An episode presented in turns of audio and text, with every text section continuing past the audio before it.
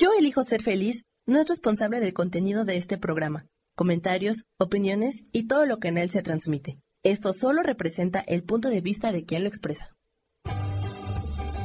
Yo elijo ser feliz, presenta. Cuando te sumerges en tu mundo interior, encuentras una luz imposible de apagar, la conciencia.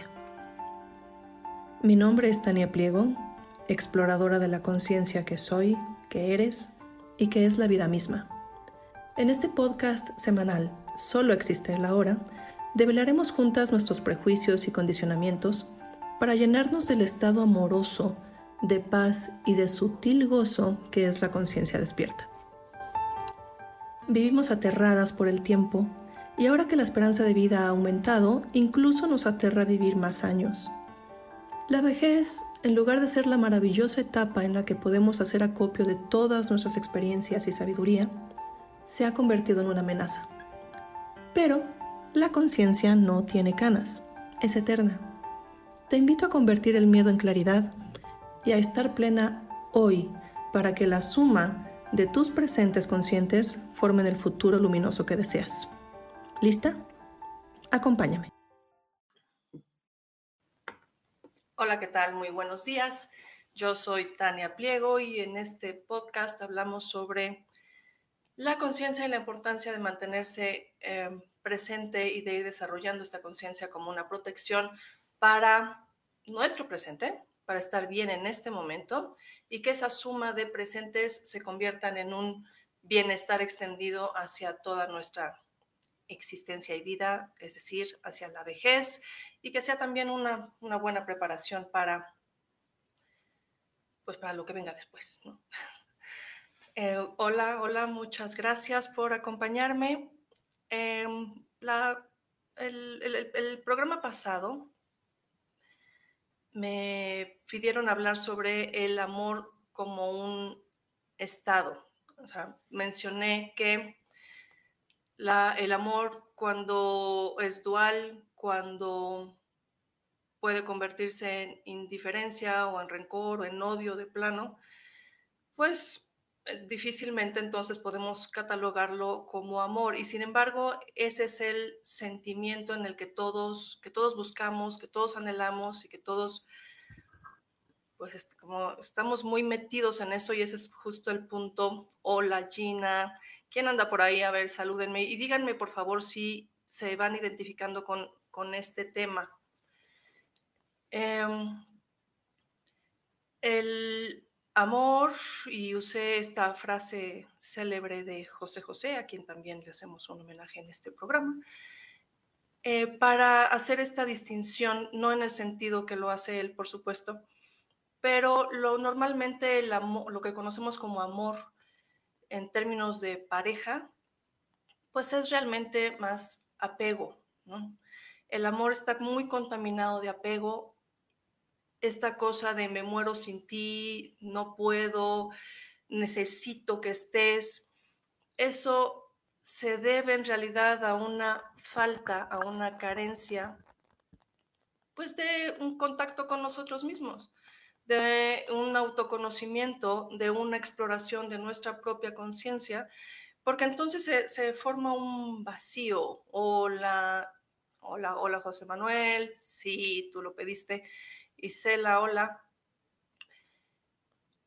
El amor de pareja que tanto estamos anhelando y en el que en este momento social, histórico, buscamos con tanta necesidad, es realmente como una especie de bastón en el cual queremos sostenernos porque no sentimos, o sea, esta cosa de la media naranja, no sentimos que estemos completos sin eso y desde ahí, o sea, buscar una pareja para completarme, bueno, pues desde ahí ya tenemos un problema, ¿no?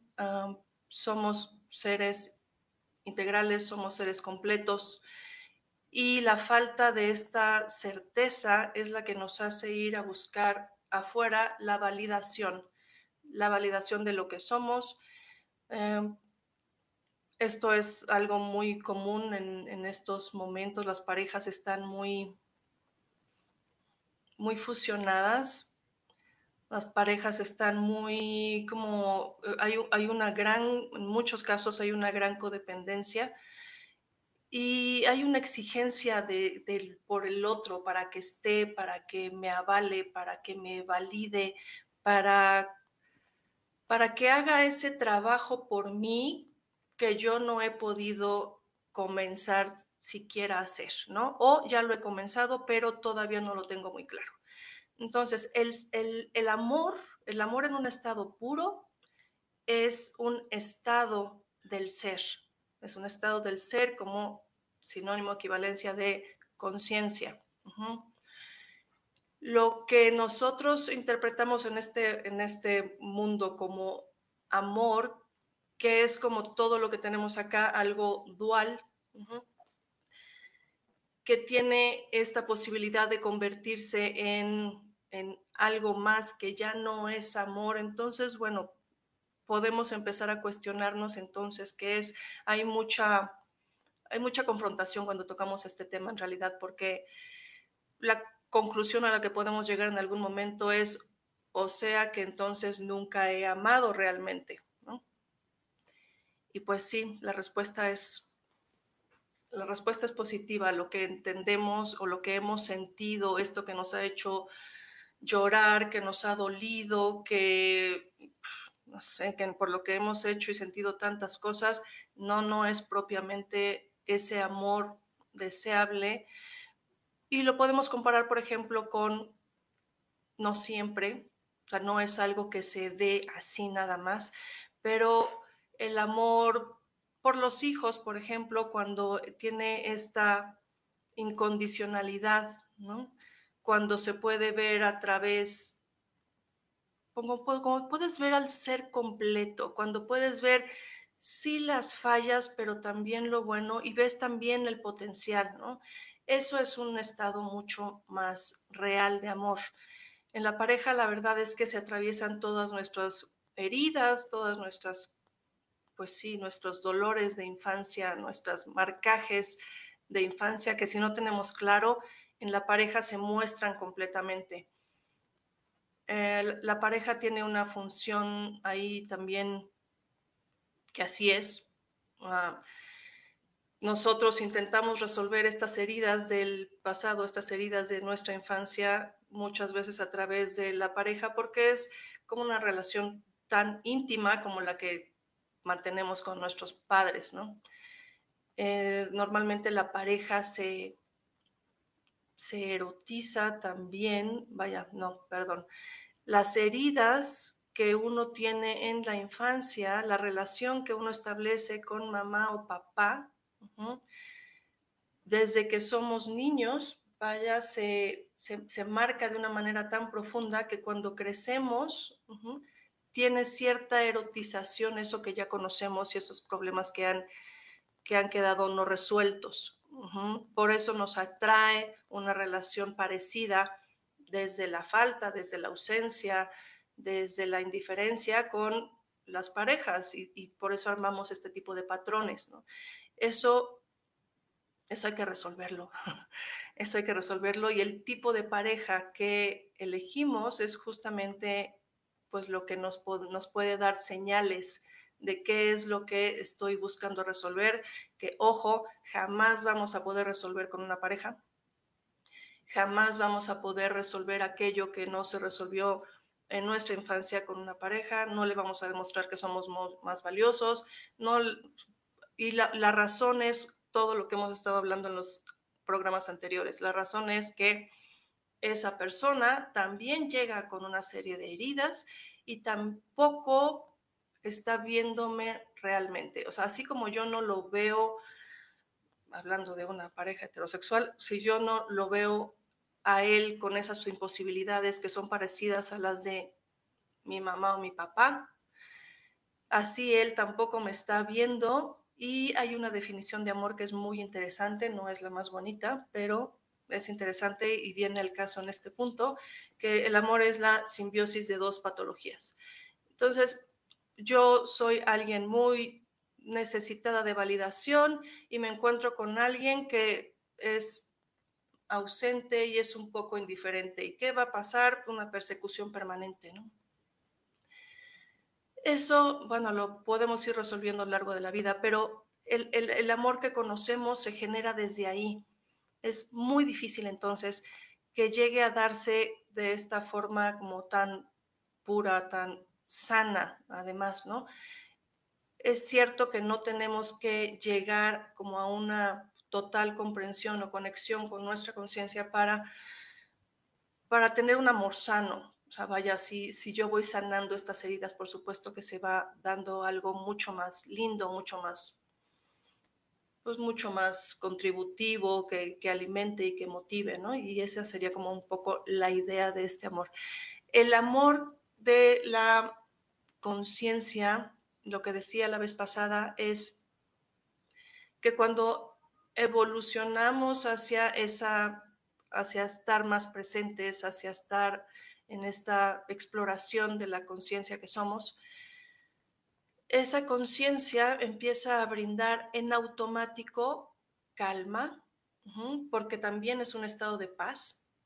Si yo comienzo a observarme, y no sé, por favor, díganme em, si alguno de ustedes tiene ya la experiencia de la autoobservación, si o si a través de la escucha de estos programas se han podido poner como más en contacto con, su presencia, ¿Han, sentido esta calma, o sea, saben de qué les estoy hablando y estoy segurísima y veo que también por ahí algunas personas que, que sí lo saben, ojalá puedan comentarme, pero em, el observarse, el estar en un plano como superior, observando todo lo que pasa, eso es un asidero, es lo único que tenemos fijo, puro, ¿no? Es lo único que no cambia. Por lo tanto, si estamos bien sostenidos de, esa, de ese punto de observación que es la conciencia, eso en sí mismo da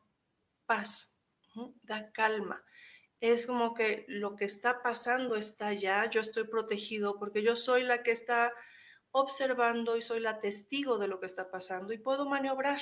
Y sé que además este es un refugio para mí, donde siempre puedo estar, donde siempre puedo volver y ver un poquito las olas y la revoltura por acá enfrente, pero yo estoy protegida en esa conciencia, ¿no?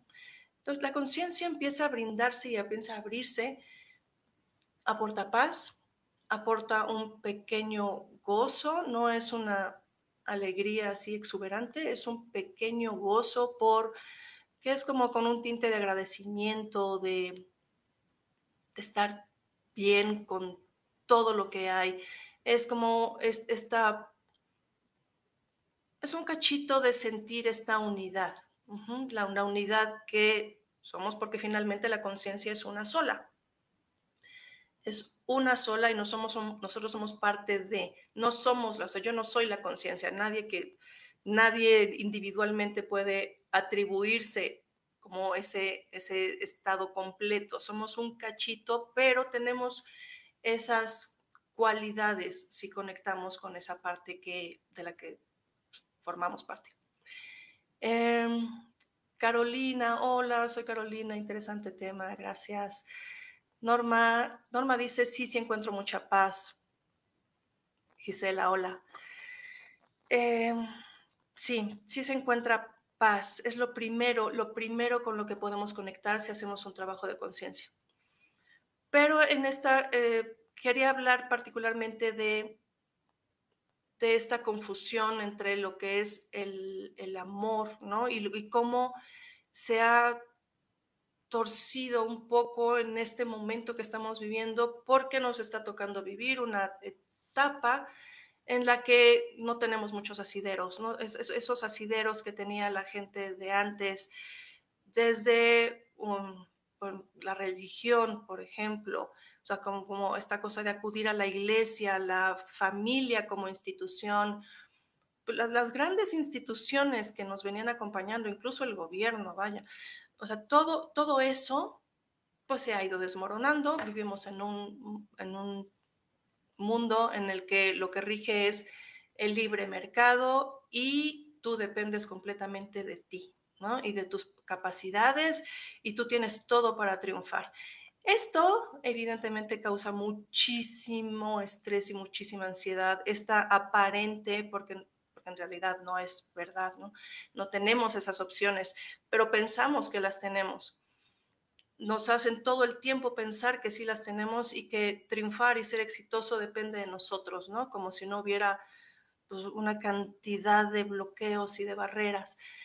Eh, y esto causa muchísima ansiedad. Lo que ha estado pasando entonces es que la pareja ha cobrado un lugar enorme en nuestras vidas, enorme, porque ante la falta de todos esos asideros, ahora estamos agarrados de la pareja. Y entonces la pareja que antes obviamente tenía un peso, ¿no? Tenía, tenía un peso y una importancia pero a una pareja actualmente le estamos pidiendo que sea nuestro sostén, nuestra seguridad, nuestra estabilidad, también nuestra capacidad de arriesgue, de aventura, eh, que sea nuestro amigo, que, que también sepa cómo confrontarnos, que nos sostenga de mil maneras que no es posible que una pareja nos sostenga. O sea, le estamos pidiendo peras al olmo porque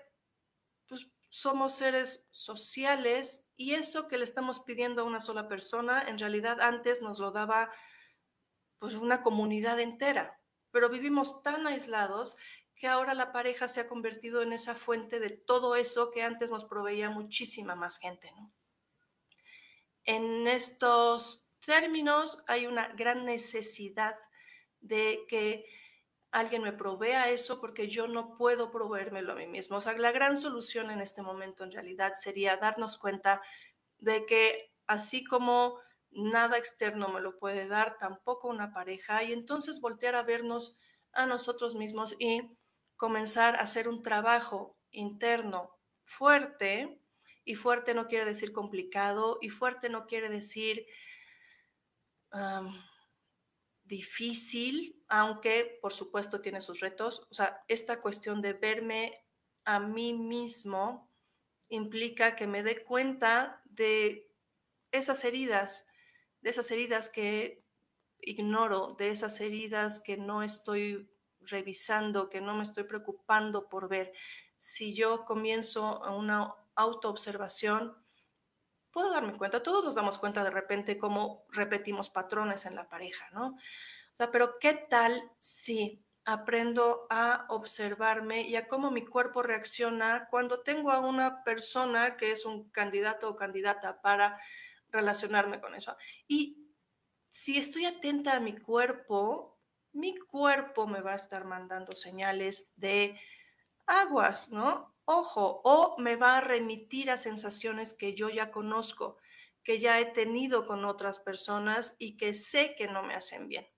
Pero para eso se requiere muchísima práctica, mucha práctica para ir avanzando en este reconocimiento de mí misma y de mis propias señales.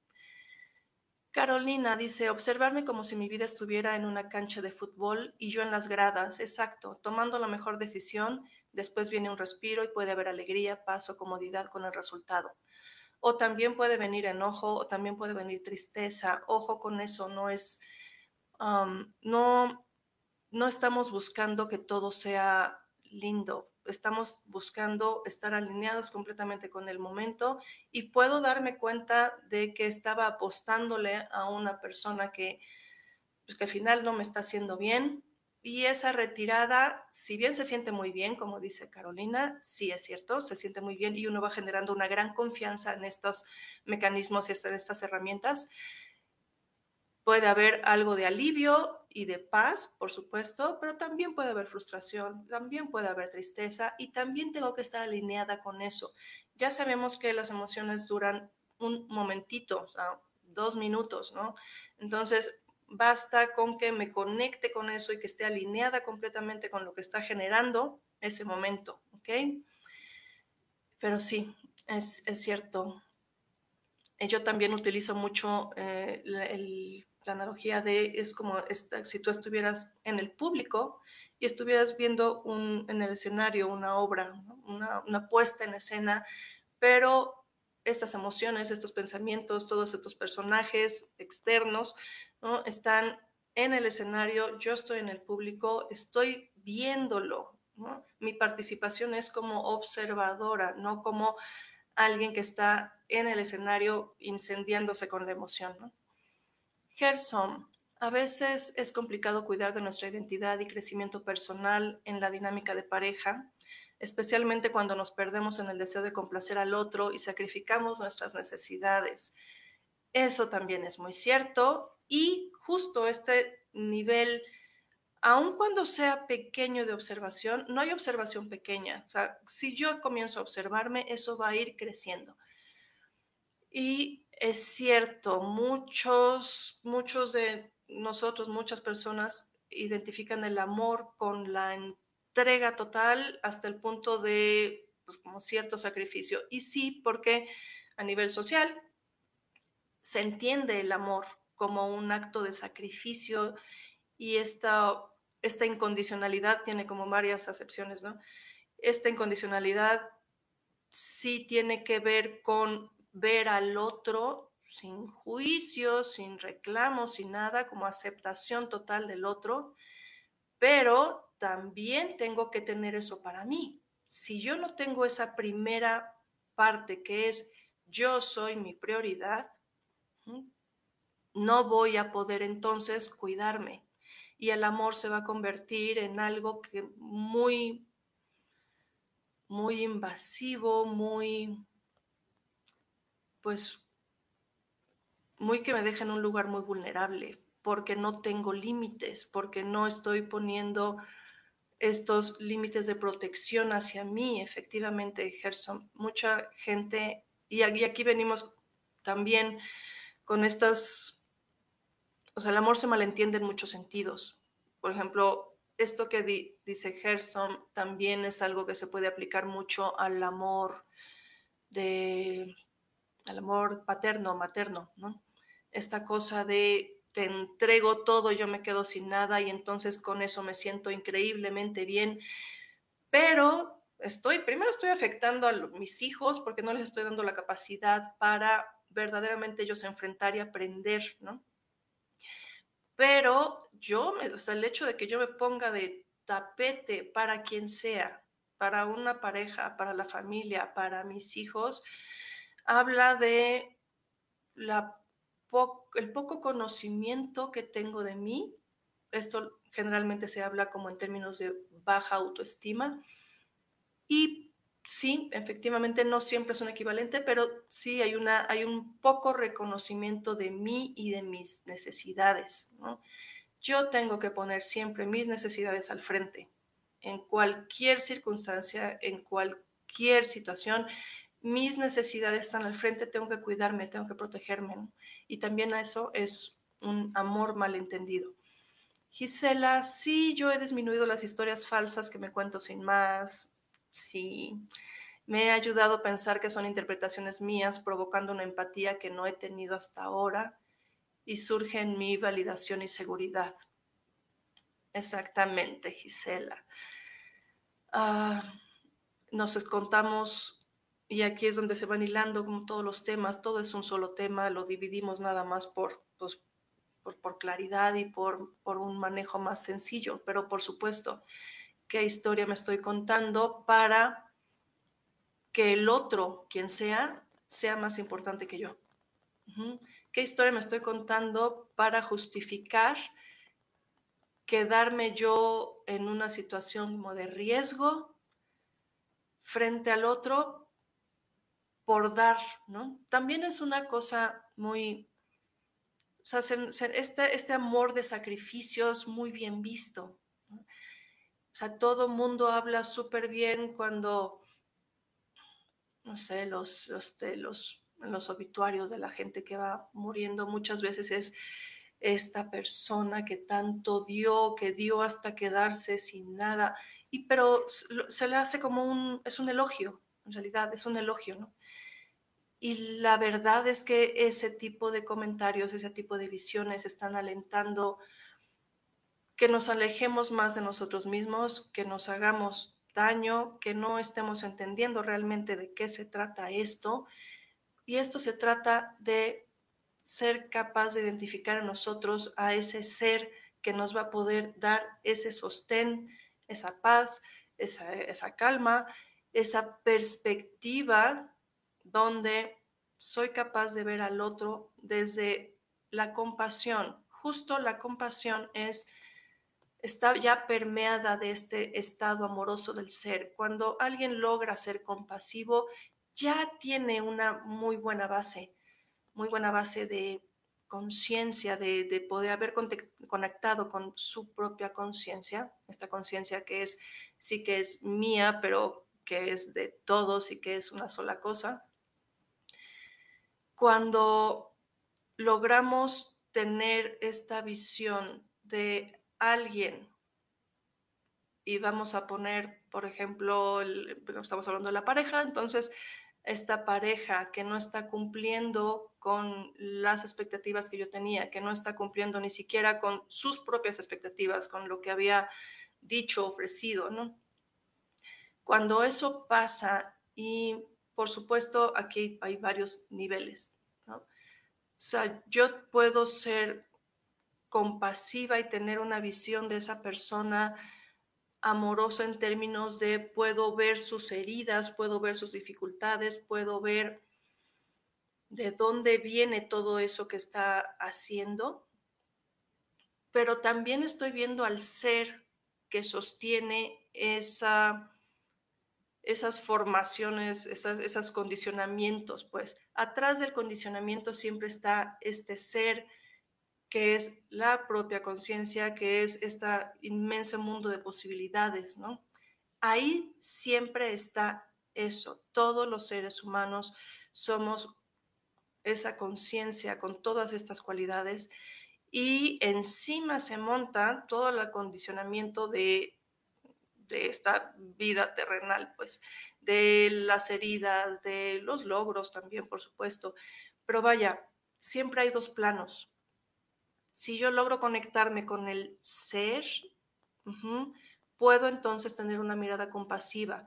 Eso no quiere decir que si esta persona por sus heridas me está haciendo daño, yo me tenga que quedar en una relación. No estoy diciendo eso, ¿ok? Cuando una relación me hace daño y ya identifiqué que me hace daño, lo mejor, por supuesto, es retirarme. Después de trabajar, después de intentarlo, por supuesto, pero sí, lo mejor es retirarme. Ahora, puedo retirarme y seguir teniendo una mirada compasiva de esa persona. Hay una, una de estas historias de monjes que son, la verdad, muy buenas. Em, eh, se trata de, había, bueno, un, monje es eh, prisionero de, en este caso, pues de los chinos, ¿no? Eh, lo capturan y lo torturan. Y lo torturan durante quién sabe cuánto tiempo. Total, en algún momento lo liberan. Y este monje entonces comparte con otro monje y le dice, estuve en riesgo, estuve todo el tiempo en riesgo, en riesgo de odiar a mis torturadores. Esa es una cosa extremísima y por supuesto, o sea, está como por acá, ¿no? el odio no cabe si tengo una mirada compasiva, si ya tengo una conciencia floreciente en mí. No cabe. Amar y querer no, no, es, no es igual, pero porque el amar es un estado puro y la conciencia provee ese estado puro. Entonces, ¿qué tal? Aquí la invitación, por supuesto, es a que sigamos avanzando en la autoobservación, no hay que hacer mucho más. Con que yo esté observante, con que yo tenga claro que hay un que la que soy yo realmente está observando toda esta cantidad de condicionamientos que están pasando, que integran pensamientos, que integran emociones, em, que integran toda una serie de vaivenes. Mi poste fijo es la conciencia. Y si yo me pongo ahí, voy a empezar a generar esto que tanto anhelo, eso que estoy buscando en la pareja. ¿Qué buscamos en la pareja? Que me valide. A través de mi propia observación yo me valido, por lo tanto ya no necesito que nadie más lo haga. Que me quiera, que me sostenga. Y si soy yo sola la que puedo sostenerme, no quiere decir que entonces me vaya a vivir en una montaña ni que esté aislada, nada por el estilo. Quiere decir que no necesito eso de fuera, que yo soy mi propio sostén, que yo soy la que me valida, que yo tengo una visión amorosa y compasiva de mí misma. Y en ese sentido, entonces puedo no enjuiciarme tanto, no criticarme tanto, no exigirme tanto, porque eso es, eso es valor permanente, ¿no? Entonces, bueno, cuéntenme cómo les suena esto, les, les hace clic, les suena, les hace sentido, ¿Cómo lo ven? Cuéntenme, por favor, eh, mándenme sus experiencias. Aquí está mis redes. Por favor, denle like, compartan esto si les está sirviendo, si creen que alguien más les puede servir, compártanlo em, y denle like. Y suscríbanse al canal de YouTube, por favor.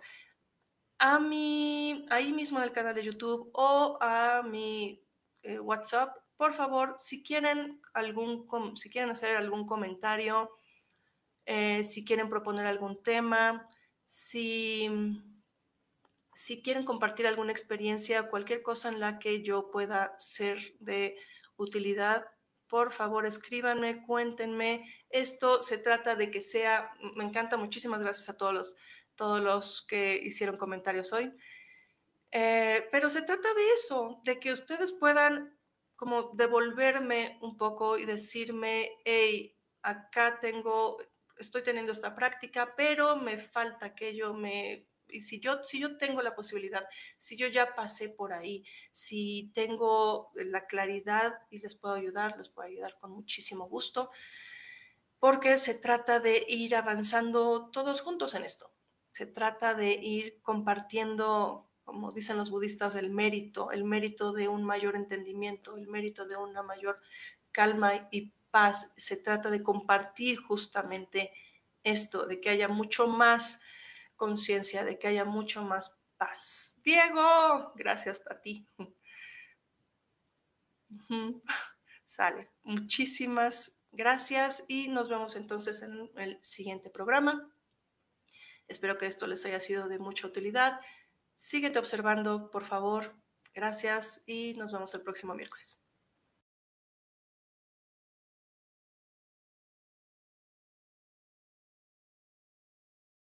Yo elijo ser feliz, presento. Esta fue una producción de Yo elijo ser feliz, derechos reservados.